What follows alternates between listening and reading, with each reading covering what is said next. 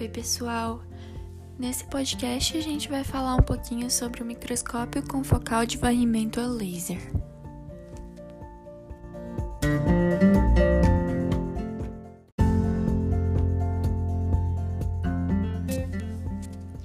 O desenvolvimento do microscópio confocal é atribuído a Marvin Minsky e sua vontade de registrar em uma imagem um evento biológico observado em tecido vivo.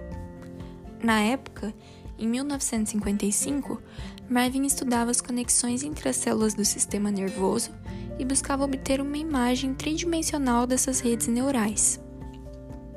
Marvin percebeu que a qualidade e a quantidade de informações presentes na imagem estavam sendo prejudicadas pela iluminação de uma região muito grande da amostra, quando na verdade o que se queria observar era muito pequeno.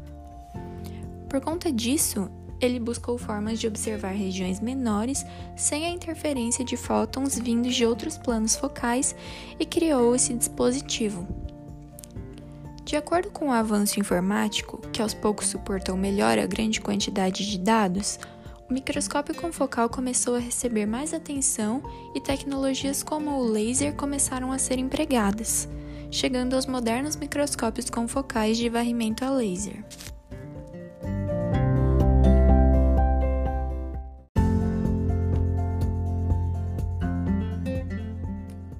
Esse tipo de microscopia possui diversas aplicações e tem como objetivo estudar amostras biológicas que podem estar vivas ou fixadas através de marcações fluorescentes, permitindo análise de células e tecidos e as proteínas que os compõem, assim como suas interações.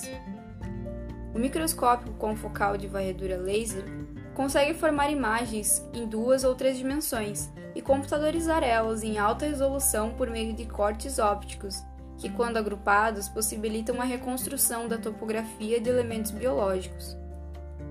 Cada amostra é identificada com marcação por imunofluorescência com diferentes fluorocromos, que são as moléculas responsáveis pela fluorescência.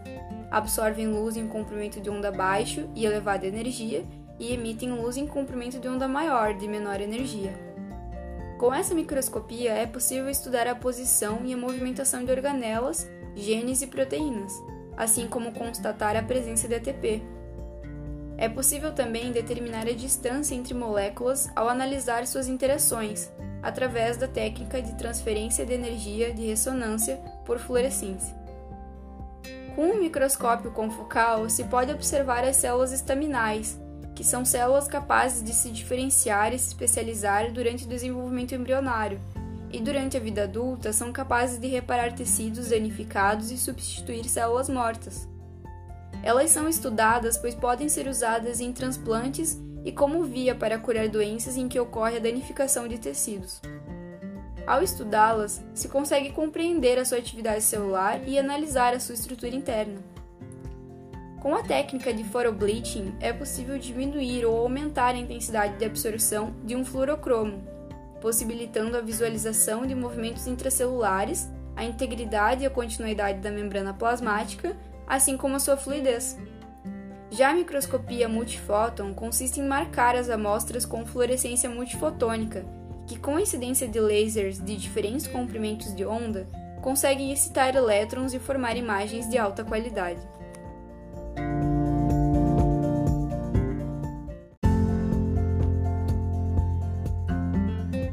Princípio de funcionamento de um microscópio confocal se baseia na focalização específica de um plano da amostra biológica fluorescente por intermédio da reflexão de um feixe de laser. Para tal, uma fonte de laser emite um feixe de luz que passa por um orifício confocal, que então vai dividi-lo em mais feixes que seguirão direções distintas. Em seguida, eles irão refletir em um espelho dicromático percorrendo um caminho óptico perfeitamente alinhado com o eixo óptico da objetiva, então preenchendo toda a parte traseira da lente com luz.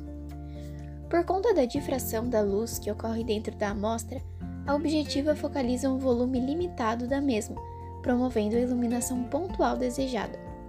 Então, a amostra fluorescente absorve a luz e a emite de volta em outro comprimento de onda, a qual passa pela objetiva e pelo espelho dicromático sem ser refletido.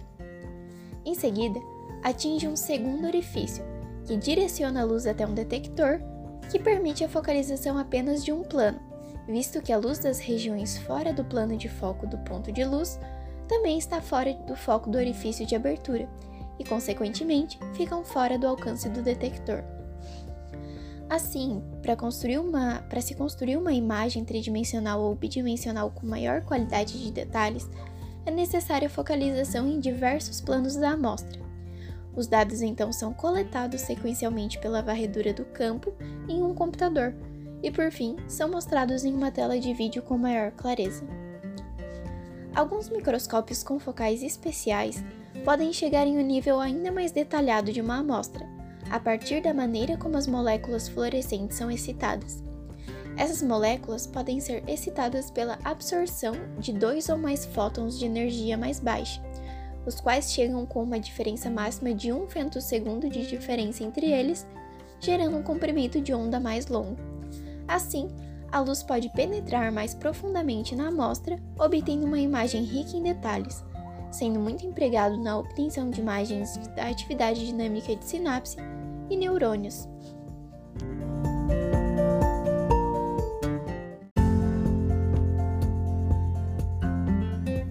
Como já discutido, o microscópio confocal de varrimento a laser é capaz de criar imagens muito mais nítidas do que com o microscópio tradicional. Isso se dá por meio dos materiais utilizados, que são a fonte de laser, que é utilizada como fonte luminosa do microscópio, que pode ter diferentes comprimentos de onda, o diâmetro do ponto iluminado pelo laser pode variar de 0,25 a 0,8 micrômetros. Tem também as lentes objetivas, que focaliza a amostra ao microscópio. Tem o divisor de feixes, que promove um efeito na luz, separando ela em vários feixes. Tem também o espelho dicróico, que reflete os feixes de diferentes maneiras na amostra, por causa do ângulo que ele está disposto. Tem o detector, que permite a focalização apenas de um plano, excluindo a luz de regiões fora do foco. Tem a pinhole, que é um orifício de abertura que permite que apenas o feixe de focalização seja incluído na imagem. E por fim, tem o computador, que é responsável pelo processamento e visualização das imagens, contendo também módulos avançados de análise. Em geral, funciona da seguinte maneira: é emitida uma fonte de laser que atinge a amostra com a marcação de fluorescência. Logo, ela é emitida com um comprimento de onda diferente que passa pelo detector. Lá, as luzes de regiões fora do plano de foco são excluídas, restando somente a focalização de interesse, que vai passar pela pinhole, é o orifício confocal. Após isso, os dados de ponto de foco são coletados sequencialmente pela varredura de campo e analisados no computador existem diferentes métodos para a fixação da amostra, que é um processo importante para a preservação e estabilização do material de estudo.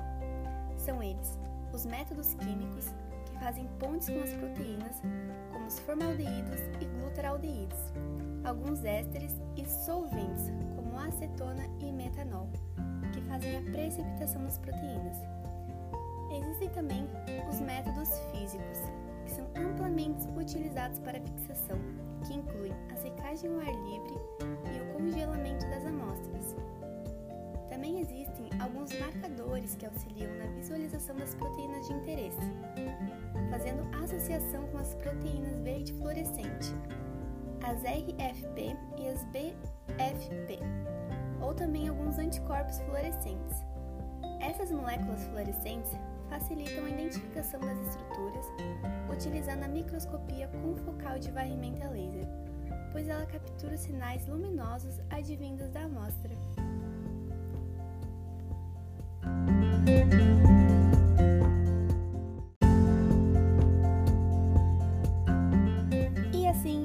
Encerramos nosso podcast sobre microscopia confocal de varrimento a laser, produzido por Ana Beatriz, Ana Paula, Bianca e eu, Até mais!